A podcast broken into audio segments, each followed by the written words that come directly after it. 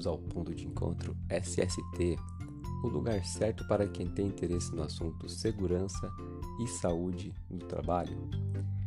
Hoje vamos falar sobre as vestimentas para profissionais da saúde e o porquê essas vestimentas devem ser utilizadas apenas nos locais de trabalho.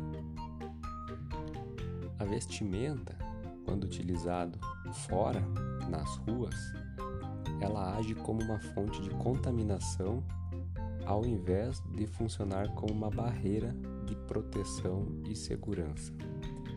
Esse assunto é regido pela NR32 e, ao contrário do que a maioria da população pensa, o risco de contaminação é mais provável no sentido do hospital para a comunidade, daí a importância de o trabalhador ser ainda mais responsável, principalmente em tempos de pandemia.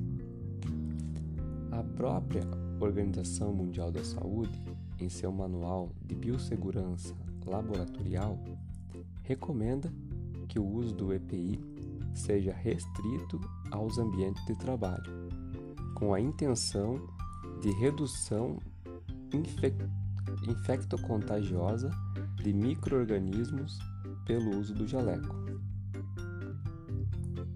O potencial de contaminação da vestimenta hospitalar como possível veículo de transmissão foi apontado em pelo menos dois estudos recentes. Um deles foi divulgado pela PUC São Paulo no final de 2020. Das 96 amostras de aventais analisadas, mais de 95% apresentavam microorganismos. Entre eles estavam bactérias consideradas agentes de infecção hospitalar. Já no mês de fevereiro, um outro estudo feito pela Faculdade Veris de Campinas também aponta, apontou a contaminação nos aventais com microorganismos. Portanto, todos os profissionais de saúde devem ter a responsabilidade de utilizar as vestimentas adequadas apenas em ambiente de trabalho, sendo que ao sair para circulação na rua, locais públicos, eles devem trocar a vestimenta e deixá-la em um local apropriado em seu local de trabalho.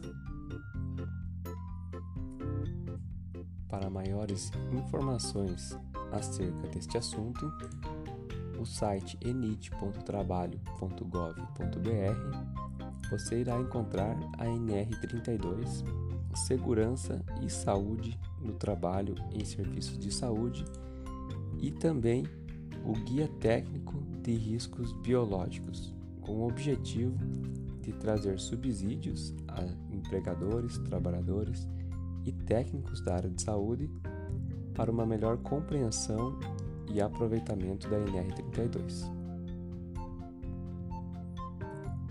E para encerrar nosso dia de hoje, a mensagem é de Simon Sinek.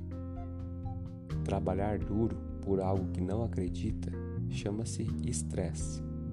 Trabalhar duro por algo que ama chama-se paixão. Eu sou o Rodrigo Otto, o engenheiro responsável pela T Protege Segurança do Trabalho e desejo a todos um excelente mês de março.